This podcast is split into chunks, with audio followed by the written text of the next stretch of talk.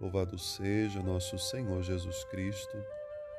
Irmãos e irmãs, hoje, quinta-feira da quarta semana da Páscoa.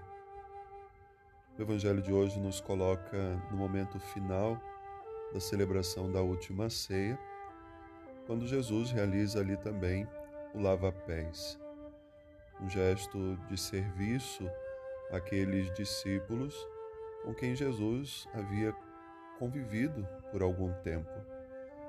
Jesus quis, com aquele gesto, demonstrar também que a vida dele foi toda um serviço à humanidade e ele estava prestes a entregar-se totalmente na cruz por amor também dessa mesma humanidade, para a salvação de todas as pessoas.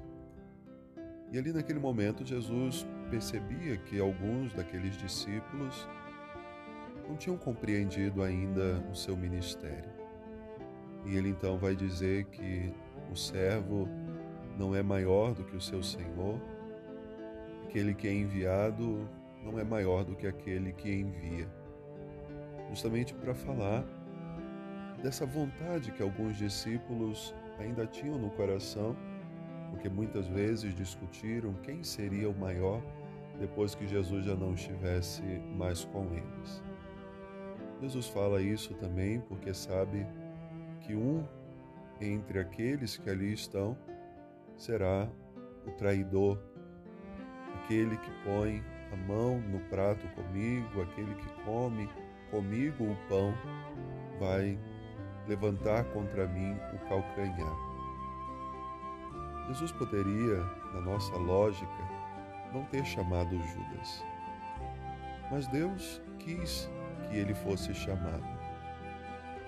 Quis que Judas participasse também daquela comunidade, assim como quis Pedro, como quis André, como quis Tiago, João, como quis a mim, como quis a você também nem sempre somos fiéis.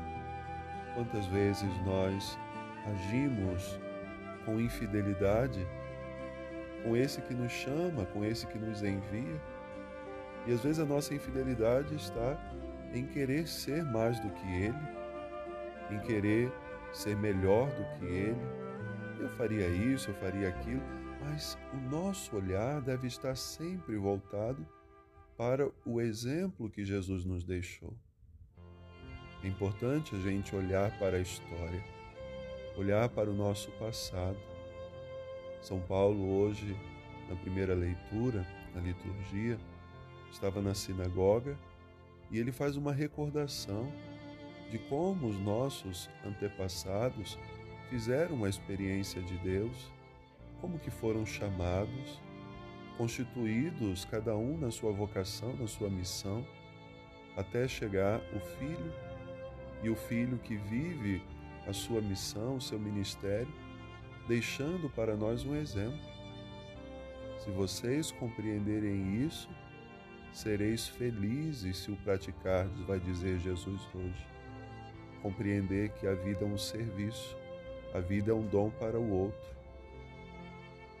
Jesus vai dizer, concluindo o Evangelho, que quem acolhe aquele que ele envia, acolhe a ele mesmo.